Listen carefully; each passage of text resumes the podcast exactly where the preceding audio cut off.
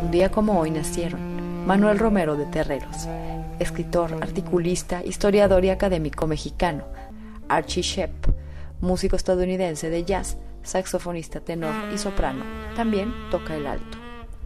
Bob Dylan, músico, cantante y poeta estadounidense considerado ampliamente como una de las figuras más prolíficas e influyentes de su generación en la música popular del siglo XX y comienzos del XXI.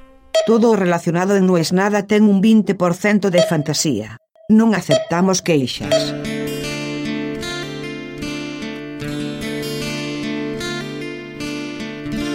¿Y hoy dónde estaría? ¿Qué hubiera hecho? ¿Cuántas veces se hubiera cansado? Hoy es el cumpleaños de Rodrigo. A mí no me gusta recordar a la gente que falta en la fecha que nos dejó. Me gusta recordarlos en la fecha del cumpleaños, porque es cuando llegaron. Y hoy es el cumpleaños de Rodrigo, y para alguien que crea en el horóscopo y en los astros, me va a correr y me va a decir, ¿y por qué no explicas cómo es que Rodrigo y Bob Dylan comparten cumpleaños? Algún purista va a decir, ¿pero vas a comparar a Rodrigo con Bob Dylan? Claro, por supuesto. Si son dos artistas que mostraron su realidad a un montón de otra gente. Si son artistas que con una canción te muestran su geografía, te muestran un cuadro urbano. Creo que Rodrigo es el showman más grande que vi en mi vida de al lado. Estuve en ocho de sus tres en Luna Park y tuve la suerte de charlar bastante con él.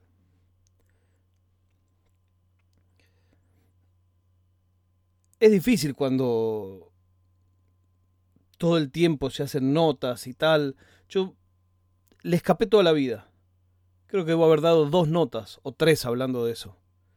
Y fueron en los últimos dos años. ¿Por qué?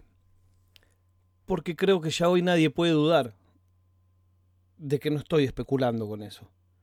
De que no tengo ninguna intencionalidad más que respetar y extender su legado que la promesa que nos hicimos. A Rodrigo le gustaba un regalo que yo le hacía. Yo me sacaba fotos en cada ciudad a la que iba con su remera o con su disco. Año 2000 no existían las redes sociales, por supuesto, y esas fotos en papel, cuando yo lo veía, se las daba. Y a él lo llenaba de orgullo esa cosa de, mirá, el Fierita estuvo en Dinamarca escuchándonos a nosotros, culeado, decía. Tenía esa cosa de saber que estaba en la cresta de la ola, pero a la vez de reírse de eso, y de saber con quién cada cosa, con quién tenía que exigir la distancia que exigen las estrellas, y con quién se podía hablar de igual a igual. No sé si de igual a igual, pero hacía una diferencia grande entre los que estábamos y lo conocíamos de antes a los recién llegados. ¿Cuándo es ese de antes? Bueno, Rodrigo venía a Torrantes. Más de una vez, entre el 97 y el 98, cuando claramente no era el mejor momento profesional de su carrera, venía Torrantes.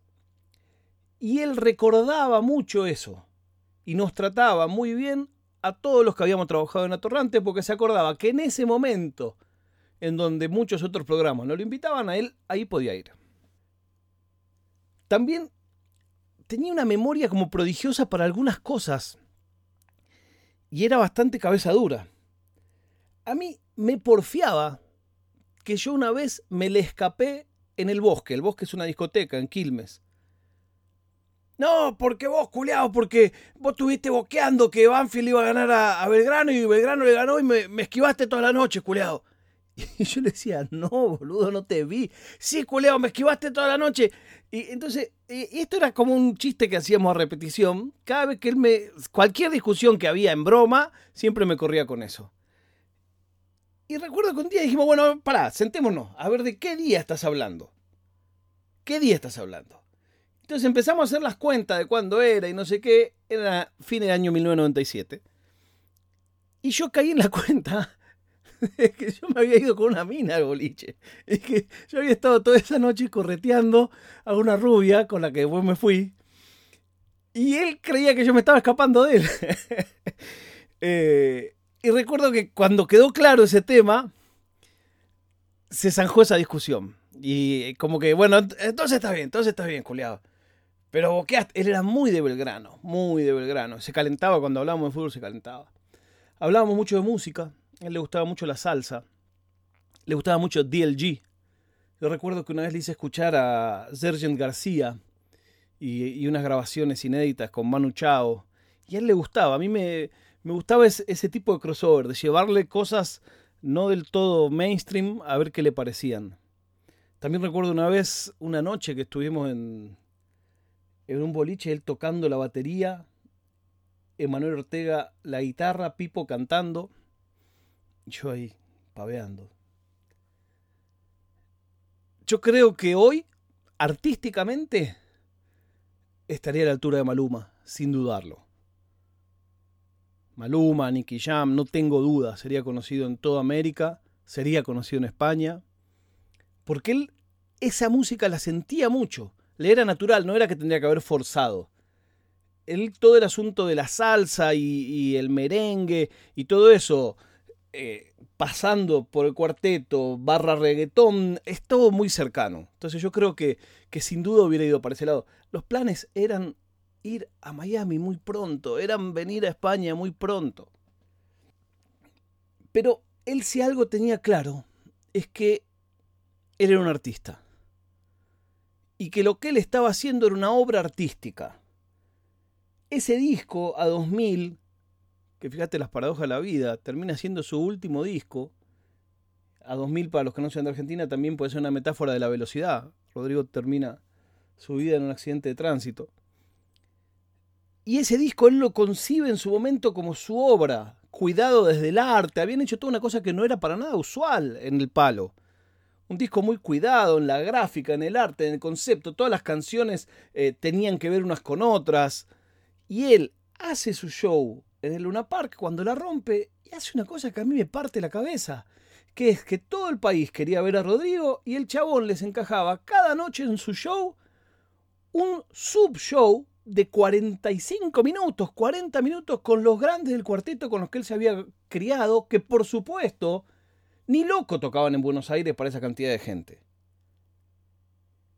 Y parte de su humor cada noche tenía que ver con cómo había reaccionado la gente a eso.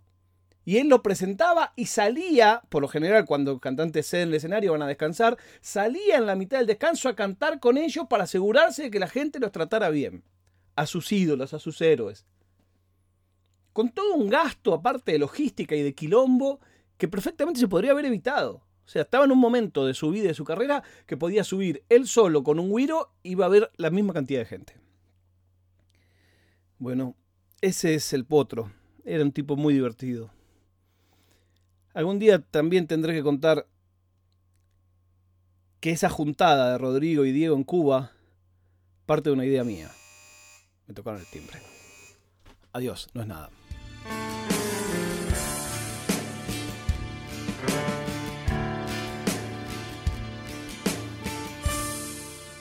ナナードパドカスツ。